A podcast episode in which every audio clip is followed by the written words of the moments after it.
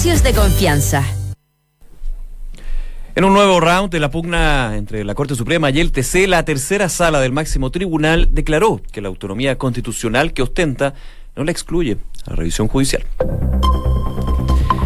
Una de la tarde en punto, ¿cómo están? Bienvenidos. Noticias en Duna que comenzamos con todas las informaciones de este día jueves, ya a puertas de cerrar una semana calurosa en la región metropolitana y gran parte de la zona norte y centro de nuestro país. El día de hoy no ha sido la excepción, nublado, bochornado, pero una temperatura que el día de hoy podría llegar a los 30 grados. Recordemos que ya la Oficina Nacional de Emergencias ha declarado alerta temprana preventiva en distintas regiones del país justamente por esta ola de calor que se ha hecho presente y que desgraciadamente tiene su cara más amarga en la propagación de incendios forestales por eso mismo el llamado también a la precaución por parte de todos para evitar este tipo de situaciones. Vamos a revisar qué pasa con el tiempo. De hecho, ya comentábamos aquí en Santiago, la máxima va a llegar a los 30 grados, se va a mantener nublado ocasionalmente con una nubosidad parcial durante gran parte de la tarde. Vamos a Valparaíso también, donde ya las temperaturas son bastante más agradables, hay que decirlo, 21 grados la máxima,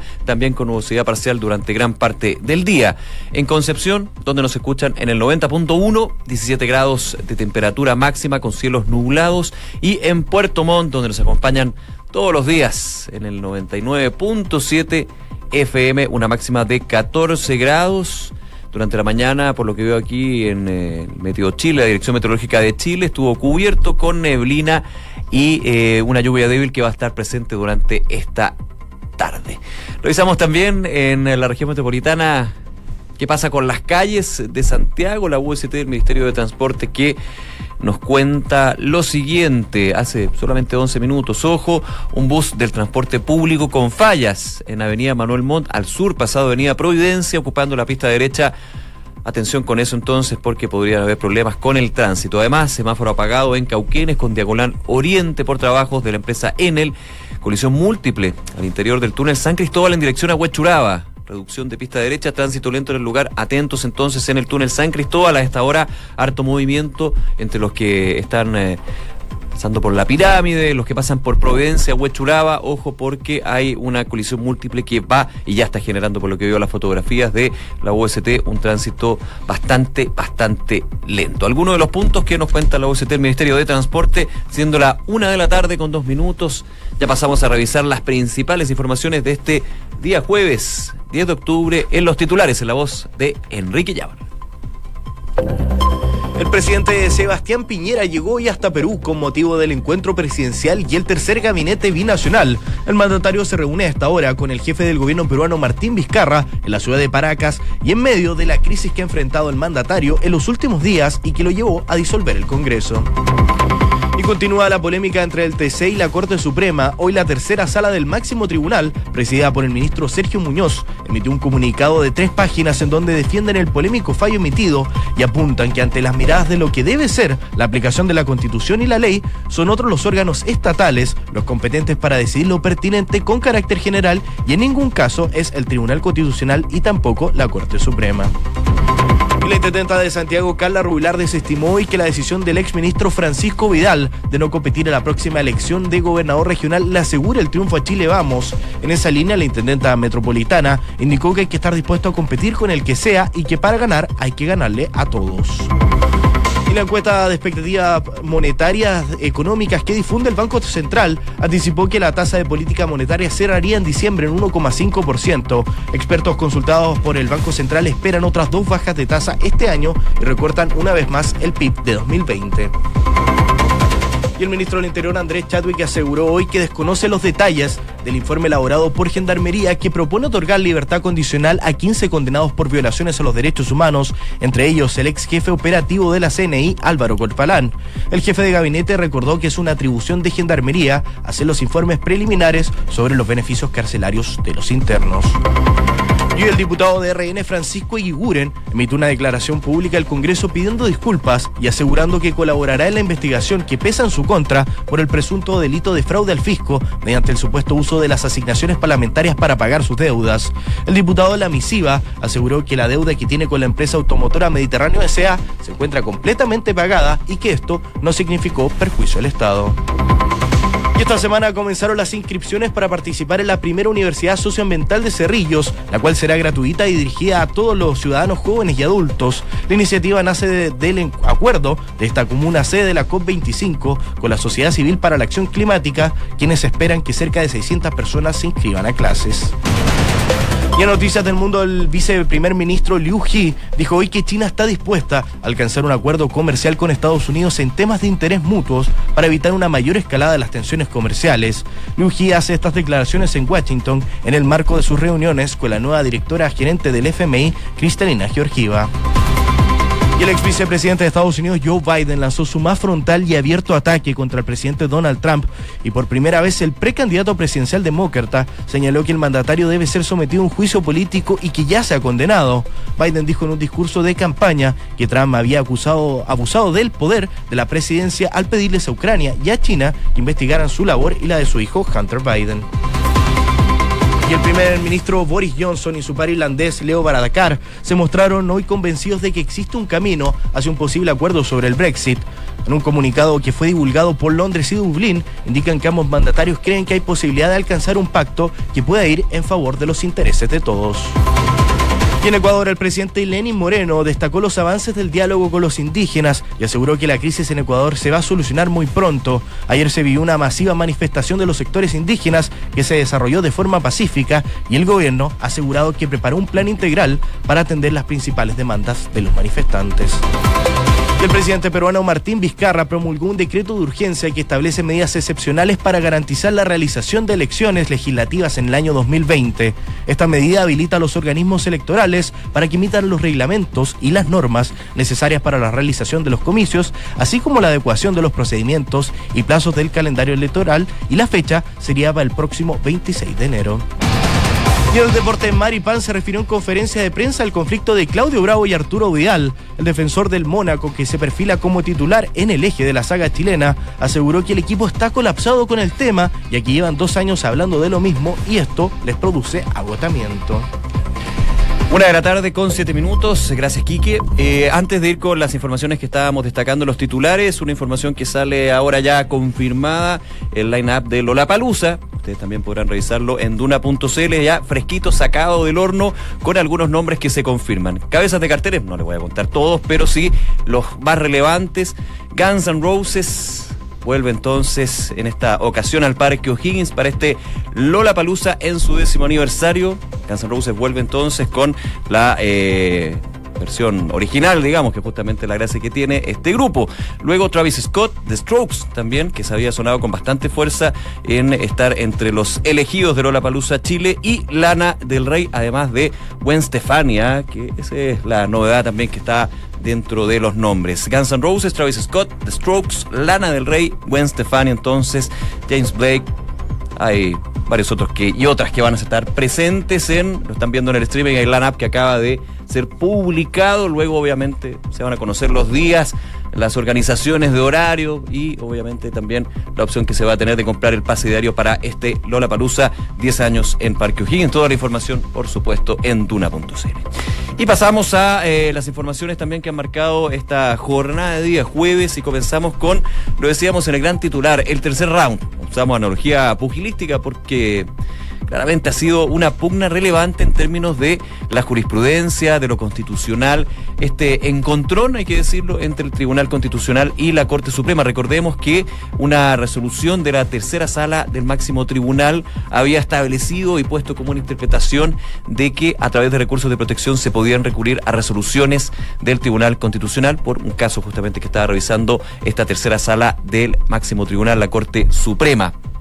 Hubo declaraciones de el TC por parte de su nueva presidenta, María Elisa Abraham, quien señaló que el tribunal no puede, que la Corte Suprema no puede ser la superintendencia del Tribunal Constitucional, finalmente hablando de alguna manera de que no puede intervenir en lo que son sus resoluciones. Y luego, el día de ayer, las declaraciones de Haroldo Brito, presidente de la Corte Suprema, quien señaló que este fallo esta resolución era de una sala en particular y no era la versión institucional o la mirada institucional de la Corte Suprema. Bueno, el día de hoy, hubo repercusiones que siguen debido a que hubo una declaración pública por parte de la tercera sala, que recordemos es liderada por el juez Sergio Muñoz, quien fuera también presidente de la Corte Suprema en su minuto. ¿Qué es lo que dice esta declaración?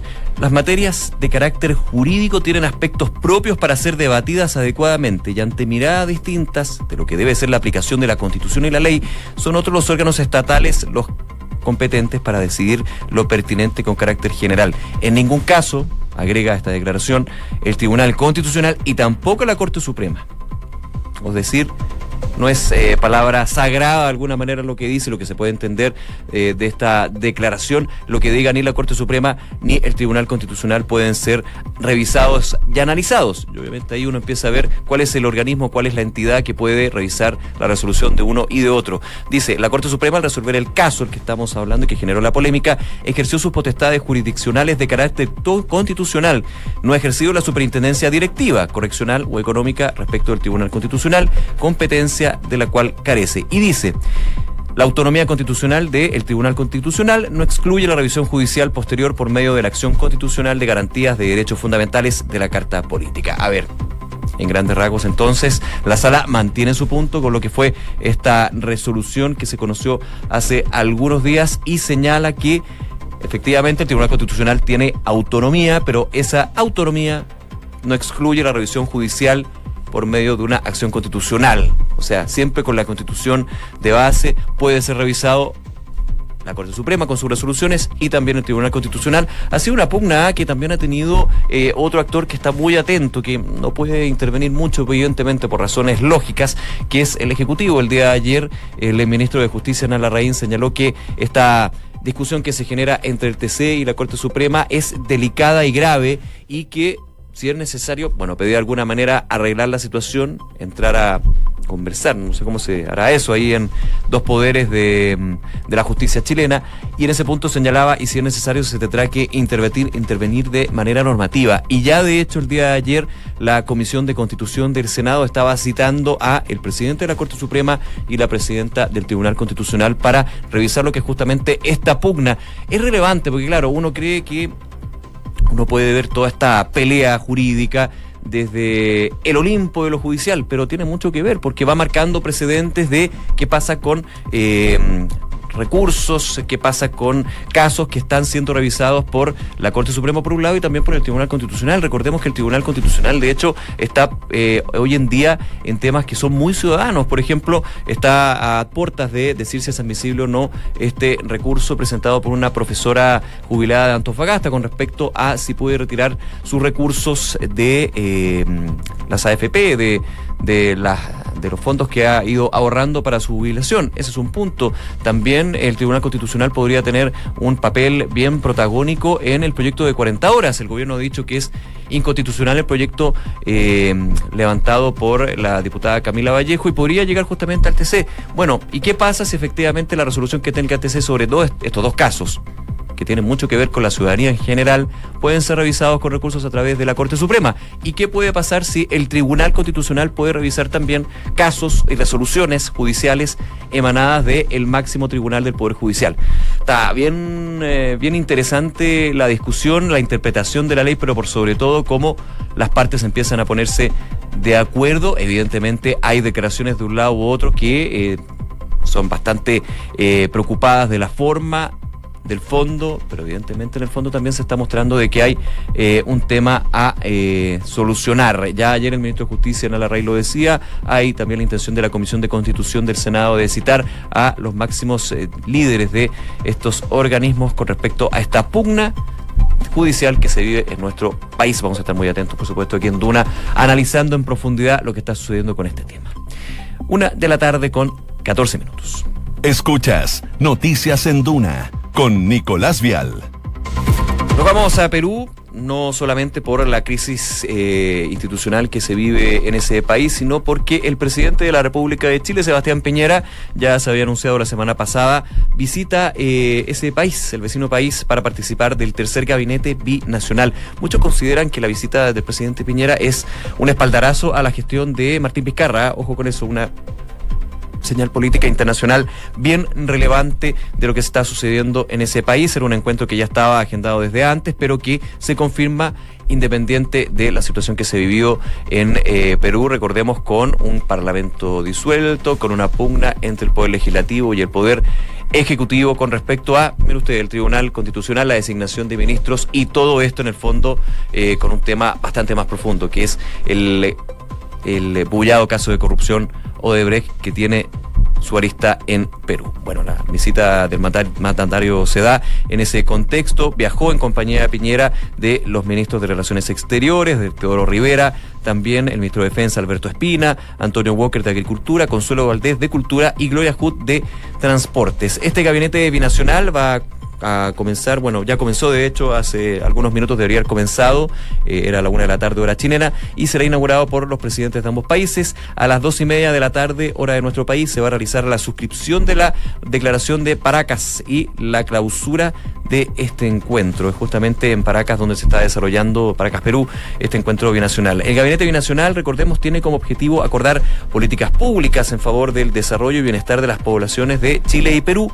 En esta reunión se va a continuar con el trabajo de los cinco ejes temáticos vinculados a asuntos sociales y culturales para la integración, seguridad y defensa, comercio exterior, inversión, turismo y cooperación en ciencia y tecnología, medio ambiente, desarrollo sostenible, que es uno de los grandes temas, por supuesto, que está eh, impulsando el gobierno de Sebastián Piñera, asuntos energéticos mineros, desarrollo e integración fronteriza, entre otros. Ya entonces está... Eh, ya debería haber comenzado esta reunión del tercer gabinete binacional entre Chile y Perú con sus distintas autoridades y más allá de los temas binacionales, eh, la señal política internacional que se entrega con esta visita del presidente Peñera, un espaldarazo para la delicada situación que se vive en Perú justamente por esta crisis política e institucional que hemos estado comentando desde hace bastantes semanas.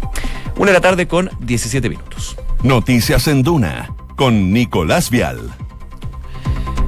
Volvemos a Chile, vamos al Congreso, delicada la situación del diputado de Renovación Nacional, Francisco Eguiguren. Recordemos, hay acusaciones bien, eh, bien serias justamente por lo que podría ser el uso irregular de fondos públicos. Eh, recordemos eh, que es investigado, de hecho, por la Fiscalía, por el presunto delito de fraude al fisco, mediante el supuesto uso de asignaciones parlamentarias para pagar sus deudas. Ya de hecho han habido declaraciones desde Renovación Nacional. Jorge Ratbeck, jefe de bancada de esa colectividad, ha dicho que es indispensable delimitar lo que corresponde a desorden administrativo y lo que podría ser una falta. Y justamente el día de hoy, tras eh, tomarse unos días sin goce de sueldo, el diputado Eguiguren volvió al Congreso y entregó una declaración pública. Dijo lo siguiente, quiero reiterar que por un error en mi contabilidad personal se pagó diferidamente un arriendo de automóvil a la empresa automotora Mediterráneo SA.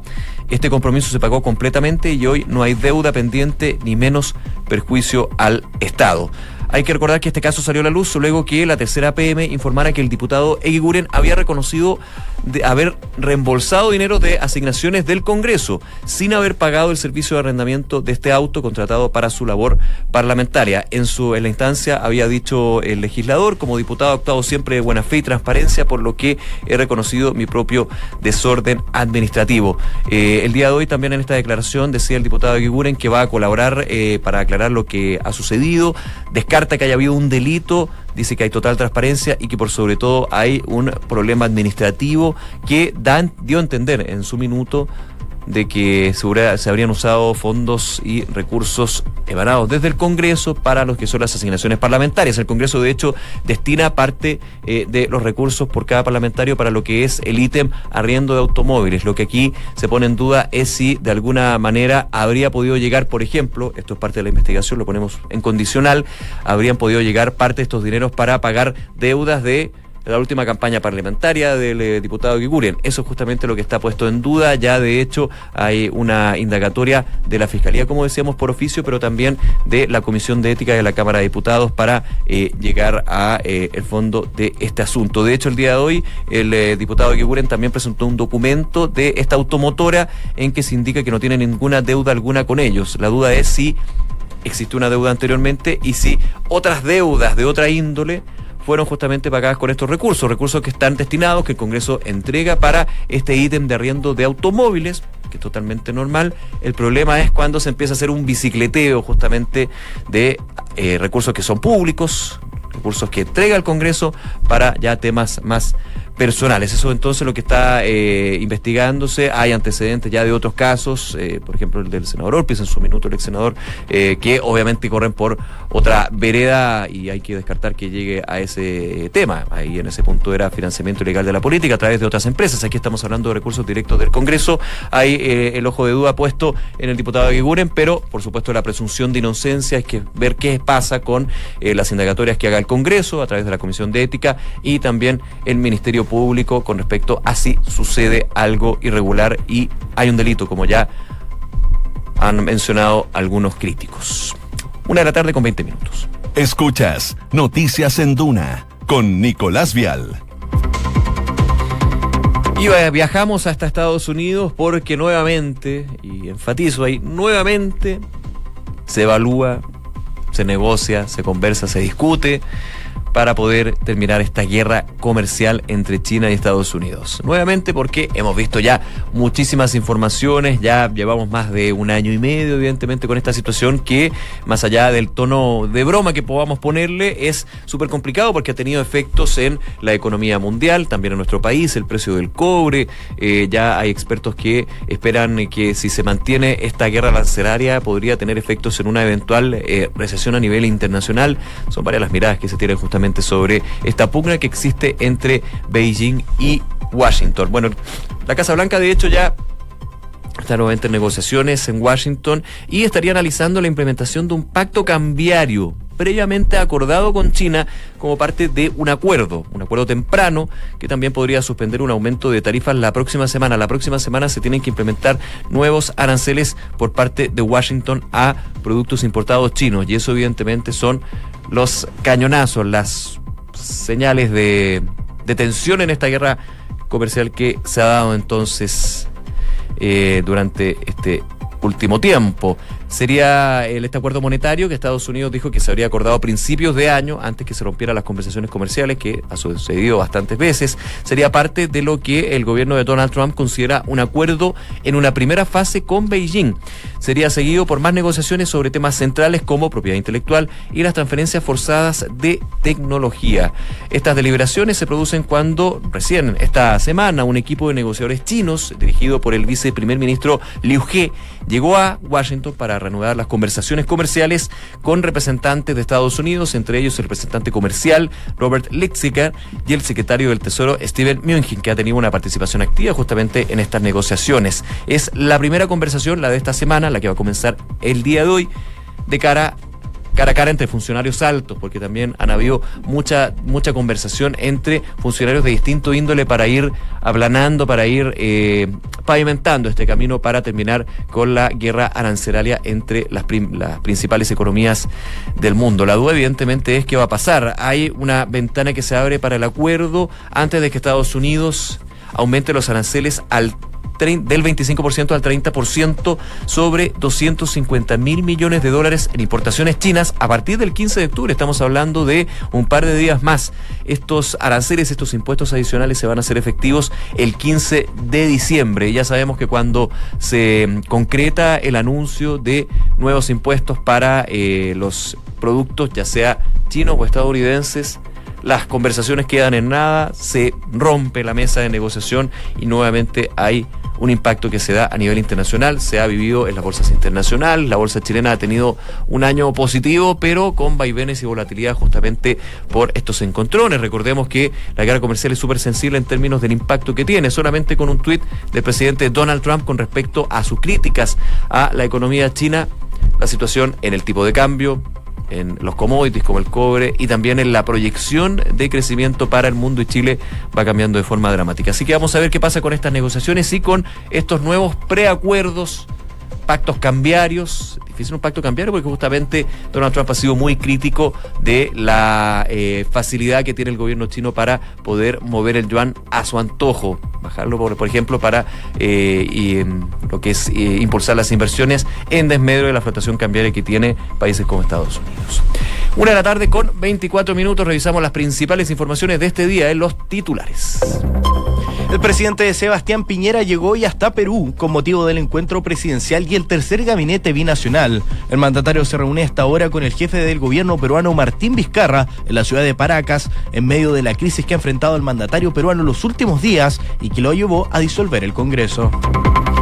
Continúa la polémica entre el 3C y la Corte Suprema. Hoy la tercera sala del máximo tribunal, presidida por el ministro Sergio Muñoz, emitió un comunicado de tres páginas en donde defienden el polémico fallo emitido y apuntan a que ante las miradas de lo que debe ser la aplicación de la Constitución y la ley, son otros los órganos estatales los competentes para decidir lo pertinente con carácter general y en ningún caso el Tribunal Constitucional y tampoco la Suprema. La intendenta de Santiago, Carla Rubilar, desestimó hoy que la decisión del exministro Francisco Vidal de no competir en las próximas elecciones para gobernador regional le asegure el triunfo a Chile Vamos. En esa línea, la intendenta metropolitana indicó que hay que estar dispuesto a competir con el que sea para ganar y hay que hacerlo a todos y competir contra todos. Y la encuesta de expectativas económicas que difunde el Banco Central anticipó que la tasa de política monetaria cerraría en diciembre en 1,5%. Expertos consultados por el Banco Central esperan otras dos bajas de tasa este año y recortan una vez más el PIB de 2020. Y en noticias del mundo, el viceprimer ministro Liu He dijo hoy que China está dispuesto a alcanzar un acuerdo comercial con Estados Unidos en temas de interés mutuo para evitar una mayor escalada de las tensiones comerciales. Liu He hace estas declaraciones en Washington en el marco de sus reuniones con la nueva directora gerente del Fondo Monetario Internacional, Cristalina Georgieva. Y el ex vicepresidente de Estados Unidos, Joe Biden, lanzó su más frontal y abierto ataque contra el presidente Donald Trump. Por primera vez, el precandidato presidencial demócrata señaló que el mandatario debe ser sometido a un juicio político y que ya se ha condenado. Biden dijo en un discurso de campaña que Trump había acusado, abusado del poder de la presidencia al pedirles a Ucrania y a China que investiguen su labor y la de su hijo Hunter Biden. El primer ministro británico Boris Johnson y su par irlandés Leo Varadkar se mostraron hoy convencidos de que existe un camino hacia un posible acuerdo sobre el Brexit.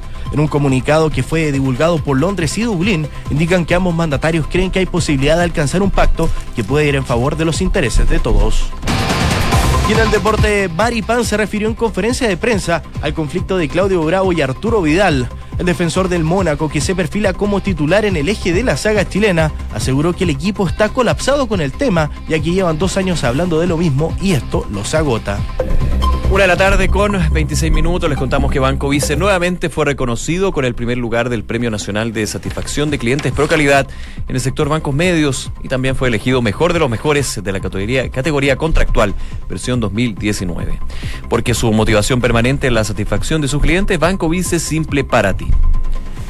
Fundación eh, Credicor Capital realizará este viernes 11 de octubre su seminario anual Fundaciones y Sostenibilidad, cultivando relaciones exitosas con donantes y empresas.